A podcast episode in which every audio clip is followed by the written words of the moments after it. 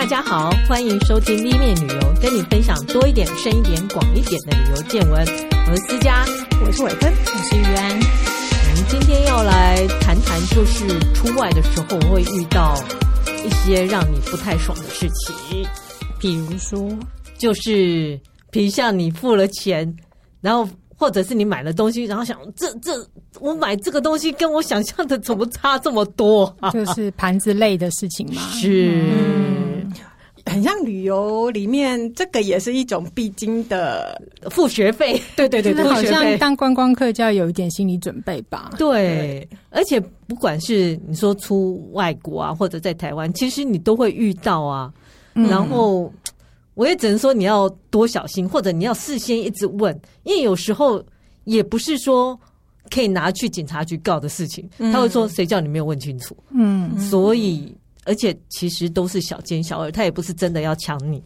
小奸小恶，对，就是大家都想多赚一点钱。然后如果你要放开心，你就说好，我救济他，给他吃药。这样会不会心情好一点？不要这样啦！大家出门出门玩开心一点，人家也是要做生意的。是，呃，我们今天就来谈谈有一些比较大一点的，不算旅游诈骗，反正有一些事情就提醒你注意一下。嗯嗯嗯，像我应该记得是前几年，其实事实上现在也有有一种叫分时旅游的。对，分时旅游基本上就是他在外国有一个。呃，比如像说度假村好了，嗯，或者是一个度假公寓，嗯，然后他就可以卖给你，你就说我我买一个物产，嗯，我买了这个物产之后，呃，我每年可能有几天可以去那边住免费，嗯，其他时间我可以跟别人 share，或者我也可以出租给别人，嗯嗯，但这个生意一直都有很大的争议，因为到底划不划算呢？我之前的确有个朋友买了，嗯哼，叫什么红太阳的，可是他最后发现是他根本租不出去。哦，那好几年前，对不对？对对，嗯、而且有一阵真的非常火红，这种东西、嗯、就是买一个物产在外国，然后他觉得说，哎，你可以分租出去给别人，就是如果有人要去度假，他就可以去租。嗯、可是事实上最后都租不出去，我不太清楚他最后怎么把它。出手，嗯，还是说他一直留在手上？因为那也是一大笔钱，因为他是用会员制的方式嘛。对，对对，而且你真的买了那个物产，然后你也不确定。那个合不合法？因为好像感觉每五年、十年这种形式，对，就会来一次。那后，来我发现，其实如果大家真的就是很频繁的要出国去旅行的话，嗯、其实很多饭店都有他自己的会员制度。是，如果你真的很喜欢这个品牌，它或是它有一些姐妹品牌可以共用的会员制度，嗯、其实用这种也蛮划算，因为你住宿可能会优惠啊，或是住房有升等啦。我觉得这个反而比较可保险。对对对对，对，因为我那时候其实。去跟我朋友在聊的时候，我就说：“你难道每一年都要去那个地方吗？因为你买了一个产，一个物产在那里。他们很像很多是你买这个体系底下的，可是他就是给你说你可以住几天，不是只有一个当地的。嗯、是对，那可以用你里面的积分去交换什么？对，因为你要提很早，是就去就去做交换，很多人都在抢同样的 holiday 的时间，热门的时间，然后你常常就是抢不到。对，然后。有一些，就比如说你是已经付了地产的费用，可是它又有会员的费用，嗯，然后你又有转让的费用，嗯，就是你所有的费用呢，你都要打听清楚，否则的话，你在那个当下你买了，可是你最后算出来其实是完全的不划算，不划算，是真的。嗯，所以后来分时旅游这个生意形态，好像慢慢的也就比较销声匿迹了。这几年这两三年比较少听到，少听到，对不对？嗯、争议性很多。对，之之前其实消保会也有介入这件事情。嗯、那可能大家旅游习惯就是频繁度也高了，对，比较清楚那个自己想要玩到什么程度。嗯，对，嗯嗯。然后另外有一些就是像餐券啊、住宿券啊，嗯，像这种东西，我想大家也都听到，很多事实上是倒了，嗯，或者是你。你买了住宿券，那每次打电话去都是没有房间，那你最后还是他也有住宿校期，然后最后就到了。嗯，所以我通常会建议，像如果是在呃旅展的时候买的，啊，嗯，上面通常会有银行保证，嗯，这个就是。表示他有放一笔钱在银行里。你要是真的最后要退钱或怎样，也比较有有保障。嗯哼，这个事实上是也是政府规定的。但如果你是在外国买的，这就会有点麻烦。那我听过一个例子，就是说，呃，他们在比如说在跟你谈合约的时候呢，其实他给你的名片上面就会有统编嘛，然后表示这一家公司是合法的一个公司。可是等到他跟你签约的时候，其实它里面的公司名称什么，就是完全就是不一样的。哦，对，那这个就是要非常的小心。是，对对对。那很多人其实也是因为这种细节没有注意就被骗了。这种真的是诈骗哎，对，他就是有意要来骗你。嗯、对，那其实他应该有的也不是说有意骗你，他只是规避台湾的法规。法规对，因为就是像刚刚讲的消保会、消基会，他其实都会介入一些案例，然后因为我们就有一些规定嘛，嗯，那他可能就是公司没有按我们的规定成立，嗯。哦，那他的那个呃名片上面是借用一个名称这样子，嗯，其实大家真的在付钱或刷卡之前要多小心。对，小心为上，或者呃，事实上你要买之前，你可以上网多看一下它的评价。嗯，还有一个就是真的要回来仔细再退一步，深呼吸，想一想你自己的旅游是不是有到这种程度，对，要玩到这样子。因为很多人买了一大堆，事实上自己根本用不到。对，嗯嗯。然后我也听说，有时候租车的时候，他会要求你买车子的损害保险。嗯，其实很多人会建议说，你可以不要买啊，因为。你如果刷卡的话，那个信用卡就会提供租车呃租车的时候的车子损害保险，或者你就跟干脆跟第三方承保买，因为有时候那个是非常昂贵的，嗯嗯，非常贵。然后大家可以上网查一下啦。以我自己的经验，就是说，现在因为台湾人有一些人在国外开车的记录不是很好，嗯，所以有一些。有一些就是第三方的全球保险，是。因为通常就是你当地人买当地的的保险，那他那这种是等于全球性的，我们的保额会比当地人稍微高一点点，它是属属于全球的。嗯，可是台湾人的有一些记录不是很好，是。就会被剔除在那个被保的范围内。对，所以嗯，我觉得自己也要呃刷卡，刷卡有一点，有一点点。意识就是说，不要做恶劣的消费者，保护以后的自己。而这种是蛮容易发生在左右价不同的国家。对，嗯嗯，对。其实有时候衡量一下自己的能力啦。嗯嗯。其实我在想说，一般自由行当然不会遇到，但如果是你参加旅行团，嗯，就其实最常发生问题就是购物行程。哦，对。那之前一直有陆续的纠纷发生嘛，嗯，所以现在其实也是政府规定，如果你参加旅行团，那个行程表上必须要标注哪几点是购物行程，嗯哼，然后他也要规定说你也不一定要买，然后老实说那些行程也不一定价格比较贵，他其实就是把所有的你要在当地买的纪念品就放在上面，嗯，然后。你也可以很方便的去买。听说在阿里山上，如果你参加国内旅行团，嗯，也是有购物行程的。哦，有啊，有啊，有卖茶的，卖土特产的，关门放狗不买不行这样子吗？大部分是下车尿尿的时候顺便买一下东西让你看一下。对，很久以前的那种低价团在东南亚是有啦，真的就是像伟芬刚刚说关门放狗的，是真的有，就是一定要有人买你才出得来。对对对，嗯嗯，这种就我觉得选。选择比较有信誉的旅行社是很大的保障，因为这个纠纷实在太多。如果你真的觉得你买到不好的东西或不对的东西，建议都是现场你就跟你对反应，嗯，然后或者是。就直接，因为当地的观光局都会呃处理这样的状况，而且会对他们做出处置。嗯嗯嗯。那这个是比较严重的事情，其他就是一些更小的小奸小恶。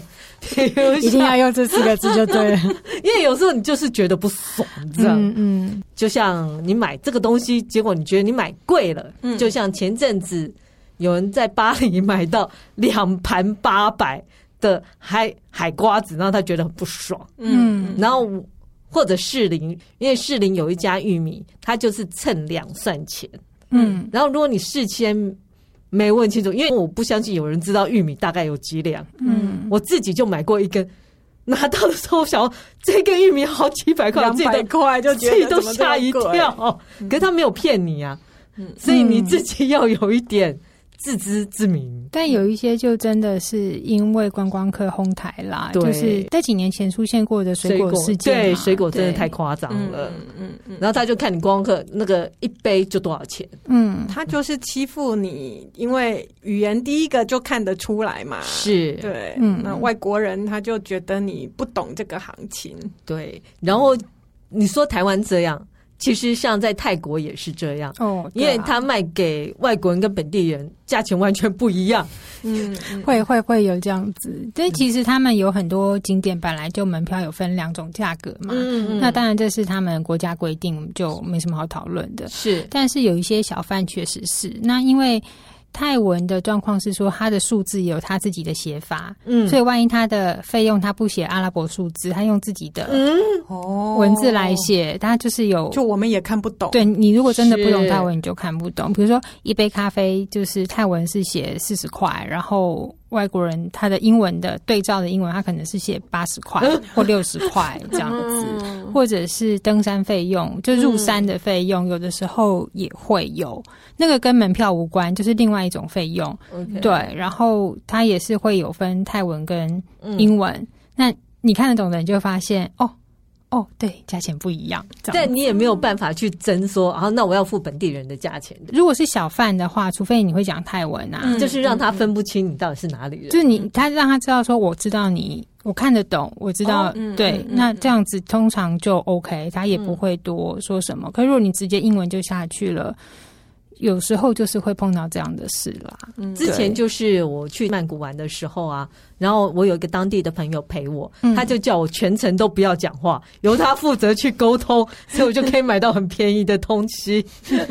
其实这个对啦，有时候真的我还要站远一点的，那就看你你有时候是看你运气好不好，有时候你真的碰到很善良的人。人他根本就是他就无差别心的话，他卖给谁都是一样的。嗯，当然我也可以理解，因为可能大家的就是收入不一样嘛，他就觉得，哎呦，生活水平、啊、多拿你一点有什么关系？嗯、我觉得这个很难去揣测说卖的人心里怎么想啦。对，对嗯、那我要分享一下我的例子。我之前呢、啊、去美国旧金山渔人码头的时候啊，我在逛逛逛，然后看到说，哎，有一个叫他说开一个贝壳只要十四点九九美金，而且保证里面一定有珍珠。我想十四点九九，哇，才几百块，嗯，很好啊，我就去试试看吧。真的，我就去开了一个贝壳，里面有珍珠。然后接下来就是重点了，接下来说珍珠，那你不是要有一个坠头跟链子吗？我说哎，对啊。他说哦，那他就拿出来很多很多很多。然后我就说哦，对啊，就是配坠头跟链子，就算下来那个价钱。哇，最后算了好几千块，就是坠头跟链子非常贵。是的，所以有一种就是机器不贵，但是耗材很贵。对，然后想，然后当然我有看到别人就是哦，拿到珍珠马上闪人，那种就很聪明，因为他就已经拿到珍珠了。哦，对，可是当。我也是想到哦，那我只有珍珠，我要拿来干嘛？但他推销的也蛮合理的啊。是，然后他又很和蔼可亲哦，然后想啊，好吧，然后肥羊就上钩了。是的，就是有点贪小便宜，然后最后付出大钱，就像有免费的面膜，然后最后你花了一万块买其他的化妆品，这样。嗯嗯嗯。然后还有一种呃，之前其实香港就有很多购物纠纷，嗯，像是你去中药店。然后你摸到这个中药材，你都还没有说要买，他就已经切好送出来。然后他就说：“哎，你都你已经摸了，哦，是。然后这个价钱是相当惊人的。嗯，然后最后我听说，通常解决方式真的会是要有领队出来跟他沟通，然后或者是减价，或者是一半。对，这不是当地的一个习惯，说你摸了就要买，而是个别商店的行为是。是，嗯，可能生意难做吧。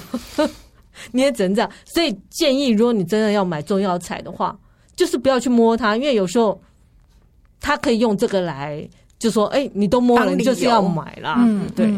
然后交通会是我觉得出国最麻烦的一件事情，因为住宿你应该都会是在出国前都定好了，嗯，然后价钱应该都确定了，但交通，比如像你从机场一出来，你就会遇到。哇！一堆人上来说：“哎、欸，要不要搭车？要不要搭车？”尤其是有一些没有大众交通系统的，是会比较有这样的问题。对，然后你就会觉得很心慌，然后想到底。要开价开多少啊？没，那我光是那个喊价真的是头痛，很可怕哎、欸。嗯，所以我想你在台湾也是，现在就有一些排班计程车嘛。嗯，可是还是有白牌的会出来喊说：“哎、欸，几差一个，差一个，差一个多少钱？”嗯，所以我觉得像这种，如果你心里觉得很不安的话，你就叫排班计程车。嗯，对，嗯，或者是如果你从饭店要出来，你就叫饭店帮你叫。对对，这些都是比较好的。嗯我不确定说像这种，如果你在路上叫的时候，你要求跳表，他们会真的按着表跳吗？我觉得看地方，看地方，还是要谈，对对，看地方看司机，对。那现在有 Uber，其实是比较好一点，对。只是呃，可能每一个地方不一样。我知道东南亚现在大部分是用 Grab，对，OK，对。那 Grab 有一一个好处，它跟 Uber 比，它可以用现金。哦，Uber 是要刷卡刷卡的，对对。嗯、然后呃，同样我刚刚讲说你要去寒假的那种，就多半就是嘟嘟车啦，在东南亚的嘟嘟车。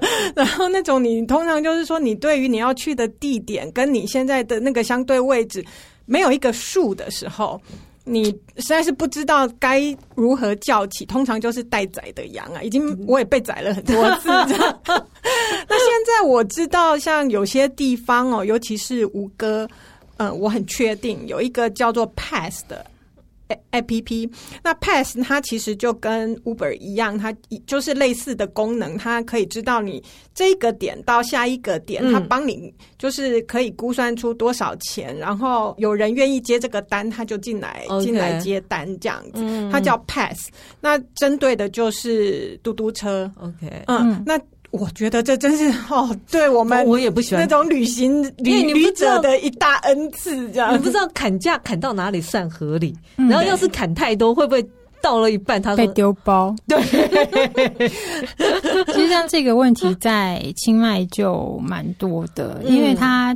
等于是在二零一八年才开始有市区，看起来比较像公车固定路线的公车，所以在那之前，大部分大家会用的就是双条车或者是嘟嘟车这样子。嗯、对，那其实因为它没有固定路线，就是路线在固定路线，没有路线在司机的心里，所以你从 A 点到 B 点可能有很多种走法，因为它中间还会绕去别的地方，对，沿路接客人这样子，是。对，所以。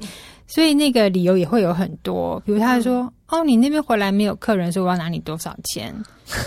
嗯，或者是中间可能这应该会吓一跳，接到一个更大单的，比如说要去机场的，那我可能只是到中间一半古城的地方，他就会说：“哎、欸，小姐，不好意思，你坐下一辆，我跟下一辆讲好，你去换那一辆。”我有一次从从住的地方到语言学校去，短短不过十五分钟的路程，我换两次双条。天哪！我就不断被丢包。他说。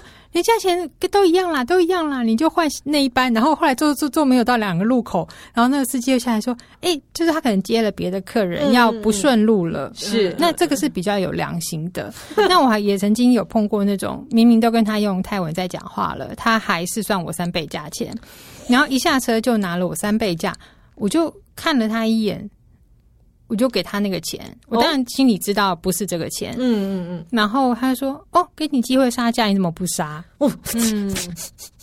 然后我只好下车，然后心里想说：“我祝你今天只赚这么多钱。”他们都是私人经营的，对不对？嗯，其实他们是有一个，应该是也是有车行，但是。嗯，就是看你遇到怎么样的司机啦。嗯、那时候因为这个纠纷太多了，即便是被丢包，真的很可怕，好不好？甚至是呃，曼谷人上来玩，嗯，都会碰到被喊价喊过高的 状况出现，很严重。然后太可怕，你口那个口音有差这么多吗？差很多啊，就是地方的话，就像你讲北京话跟客家话。OK，哦，没有，差很多。像比如到中国的话，我们同样讲普通话，他也知道我们大概就是南边来的人，嗯，对，对或或者是你你四川跟山东这种、嗯、这种意思，对，所以他一听他就知道说，哦，你你不是本地的人，甚至我有朋友是台北人，他只是另外一个外府的人，他一样啊，也有碰到同样的状况，就是司机是清迈，一听见哦，帕府来的哦，这样子。所以根本没有一个公定价，它有一个基本价。其实大家都知道有一个基本价，就是但他要收你多少，你也只能给。所以我觉得就心放宽一点啦，有 有有便宜的算捡到，没有的话我就是外国人这样。对对，不要太离谱。对，安全还是很重要。这样谈吗？还是下车？其实这个这很难说，因为在那边有人是说，啊，你就上车谈好。可是你一旦谈了价钱，他就知道你不知道标准价哦。嗯，OK，对，对是。那如果你说，呃，你就呃，我去哪里，然后你就上车了，嗯。那通常就是司机也有底，说你大概已经知道多少钱搭啊什么的，对，或者说你就学会几个本地的地名的讲法，嗯哼，嗯，这个也是有有一点帮助啦。对，嗯，我不知道在清迈有没有这种就是比较可靠认得出来说信誉不一样的。那像我知道巴厘岛它的那个。呃，计程车，嗯，那它就很多种，那大家就会有一个公认，就是说像一个叫 Bluebird 的，Okay, 那这一家它的就是公认就是比较合理收价，嗯，呃，照表的，是对对对。那可能你出国前你先找一下有没有这种，虽然它稍微贵一点，可是它是一种保障。嗯，就出国前，就你要到当地前，真的要。多收集一些资料，清迈是没有啦，因为双条就红色的，就是对，就通通红东东的都一样。对。啊，其实我在菲律宾也有双条的，对。方有很漂亮的计程车，嗯，不是计程车，那个嘟嘟车吗？很像双条，然后弄得呃很华丽，华丽，嗯，然后也是你上上车之后，他才跟你多说多少钱，然后你都不知道这一台车到底会去哪里。其实像泰国要看，像在那个嗯农开或是乌东塔尼那边，它有一些比较大的站，它自己会有价格表，就是我从这里到友谊大桥多少钱，我从这里到火车站多少钱，就是它是规定的。然后警察有时候清晨只要。外府的大巴士到，就会、嗯、你会看到警察在那边查，这也是有的。嗯、所以有时候旅游真的需要点运气啦，只能这么说。嗯，也是旅游中的意外惊喜，对，就当是一个经验啦。对对对对。然后还有一些是找错钱这种东西，你第一次看到外国钱有好好多种面额啊，跟那个样子，嗯，然后你付钱有时候你也搞不太清楚。以前我还曾经把钱全部摊开，让对方自己拿。哦，不行，这样很危险。对对，因为你你就觉得啊，不要不要耽误大家时间，让我这边找到要找多久？嗯，所以建议就是要付钱前，呃，你可能自己先算好，然后拿给他。对对对，不然你再让他自己找，你真的不知道他。不然你就宁可扛很多零钱了，对，就是让他找钱。对我就是。就是我的策略，就是一直让他找钱 也好，不要让他自己 自己拿。拿对，嗯、然后我自己是听说在缅甸，好像说你要供佛，你要买这个东西，然后你买了以后放上去。结果过一阵子，他就把这个东西再拿去卖给别人。对，这个我们家呃长辈有这种这种惨痛的经验。哦哦、对，嗯、就是因为呃，你到庙里面，其实大家就 suppose 你就是会供佛嘛。是啊，对，那他们这种就会把原本就做好的宝石花、嗯、一盆用宝石，你也不知道是真是假的宝石，然后就看起来漂亮就好。对，然后就就说呃，一盆一百块美金哦，一百块。哇很。贵，那那所以我就问说，一百块美金，那你带回来了吗？没有啊，我们就要供佛啊，所以他就又供回去啦。那所以我们可以很就是很直觉的知道，他就是又把那一些拿下来，再给下一个，就是不断的供佛，对，不断供佛，所以投资报酬率好高的。这个我觉得要小心一点，就是说你前诚心要供佛是一回事，嗯、可是我觉得他们用这种手法。就是欺骗，投那个香油钱香就好。对，对啊，你诚心，我就是出自我的心意，我就投去香油钱就好啦。是啊，假宗教之名的这种还不少，要小心。嗯嗯嗯嗯嗯嗯。然后其他还有一些，就是有一些服务啊，因为刚开始都强一直强调说不用钱，不用钱，不用钱，但最后就是很贵。就大家要知道，天底下没有不用钱的东西。以我来讲，我呃之前去埃及啊。我们就是去金字塔附近，他也会一直跟你讲不用钱，不用钱，没有，我只是很热心带你说，哎，这里拍照比较漂亮哦，我还可以帮你拍照啊。嗯、然后我本来一直不想要，可后来其他朋友去，然后就说没有关系啊，他说不用钱，就好吧，就拍拍拍拍到最后，他就说一百块美金。我想啊，什么？哎，一百块也要太多了吧？我觉得他可能是要跟你可以跟他杀价，然后你就给那一百块吗？没有，然后其他人全部一哄而散呢，只剩下我就在那发呆。怎么办？我就说我没有一百块美金，我只有二十块美金。然后他就收了吗？对，他就拿了。然后他说不够，不够。然后我就管他，我就直接跑去那个游览车那边。嗯，但我就想，我当初根本也没有想要做这件事啊。这种真的要很小心。还有一种就是他他拿的这相机拍你，然后他就说他可以指点你那种特殊的角度。对，对，的确是有特殊的角度。他可能拍了很多人了吧？他呃，因为我我是拿我的手机让他拍嘛。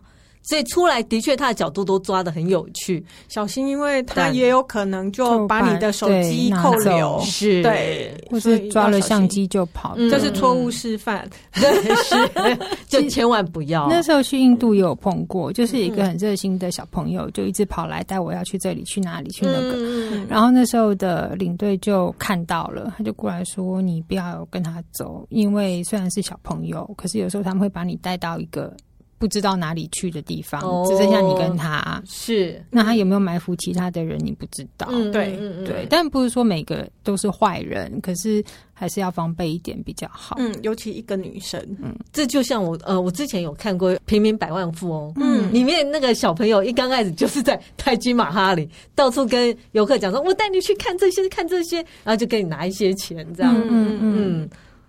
好吧，他们也是辛苦人，他也是想赚一点小钱。身边的东西都不要离身，这件事情也很重要。嗯，那个呃，我们在越南的河内要搭火车的时候，嗯，就也遇过，就是摄影师没有手上拿着行李，然后因为大家就在那边等车，他车子又不是很准时嘛。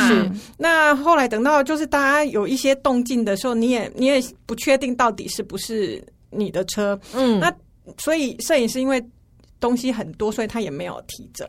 可是就有人就来提走他的，提着他的行李了。啊、他就说：“我帮你拿。”然后他就不放手了。嗯，然后那也很贵哦，摄影师的装备。对，我觉得他都有看好。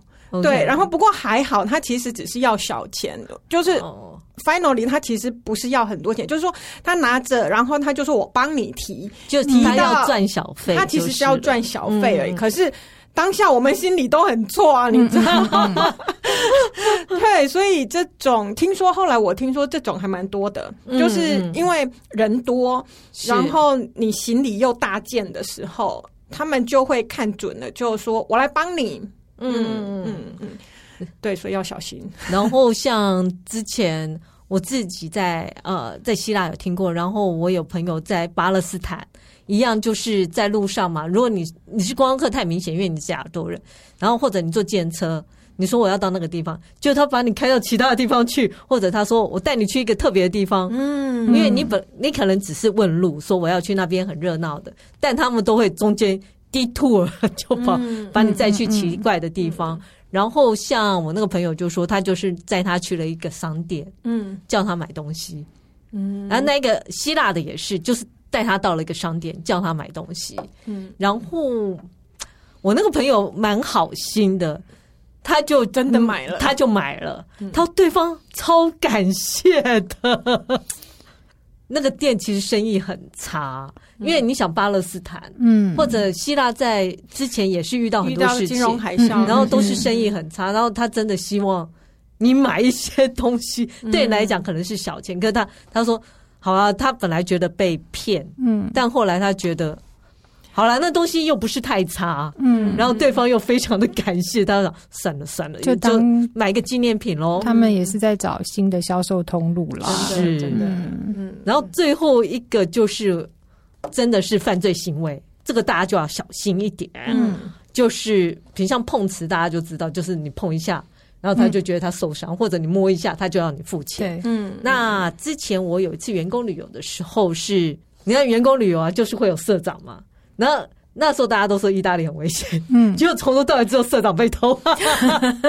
他穿的太正式，社长，哦、社长看起来就是气宇轩昂，嗯、然后其他人就是很穷苦。自助旅行都穿的很破烂，然后背着一个大背包，那种从来都不会有任何人来碰你，因为他觉得你看起来就很穷。哎，没有吗？我觉得像呃，我遇到的状况就是说，嗯嗯、有一种他会团体行动，然后他就把。就你在行进的时候，你们人可能没有一起走哦。Oh. 那他真的就是从中切切开你们队伍之后，他去包围的他要、嗯、他要下手的那个对象、嗯、是对。那其实你你觉得你的视线就是离离开那个人可能一分钟，嗯、他就在那一分钟完成他的行窃。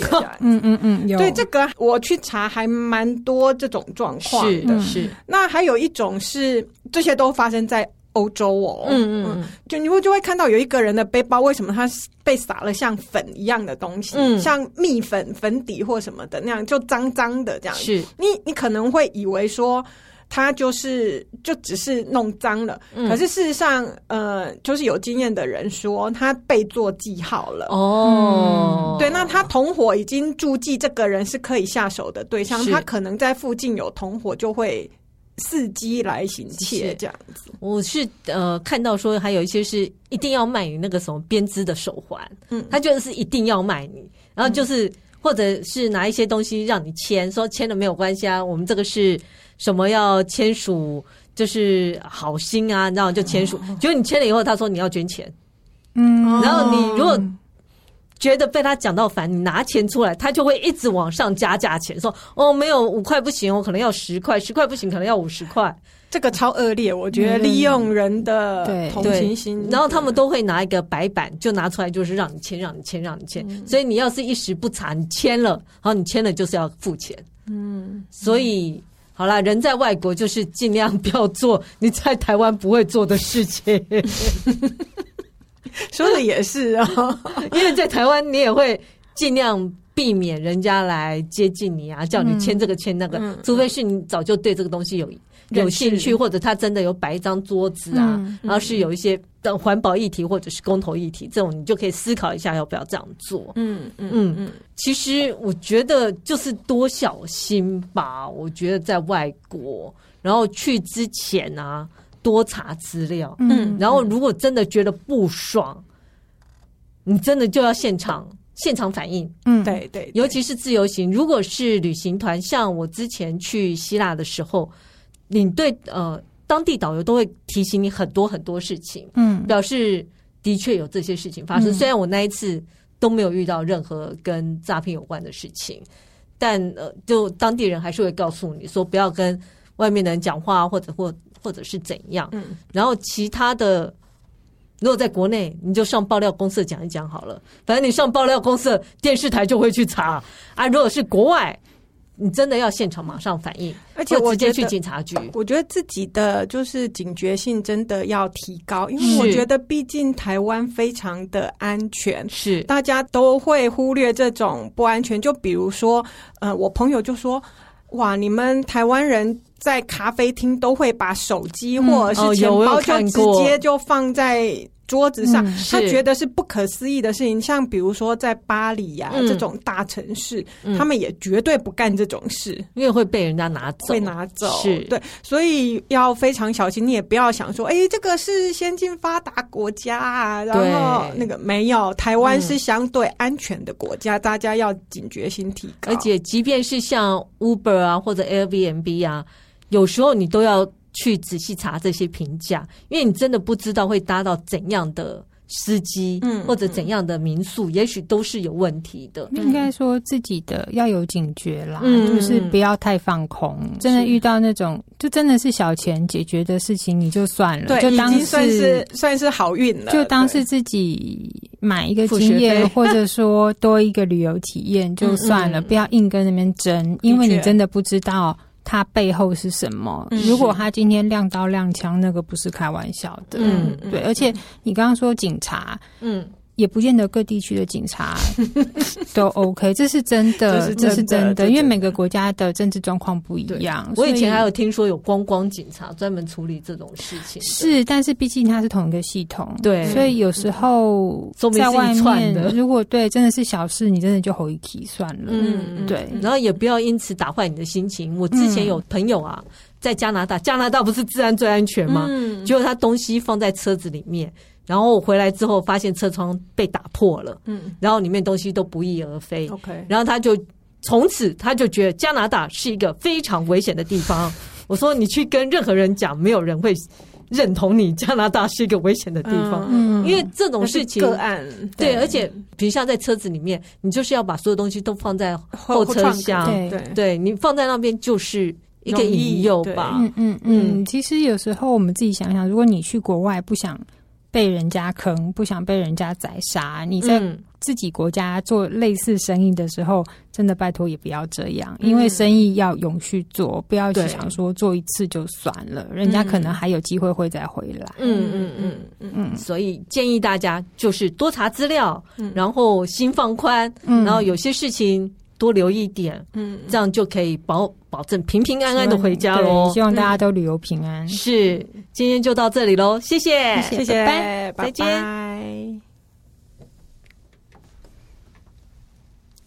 见。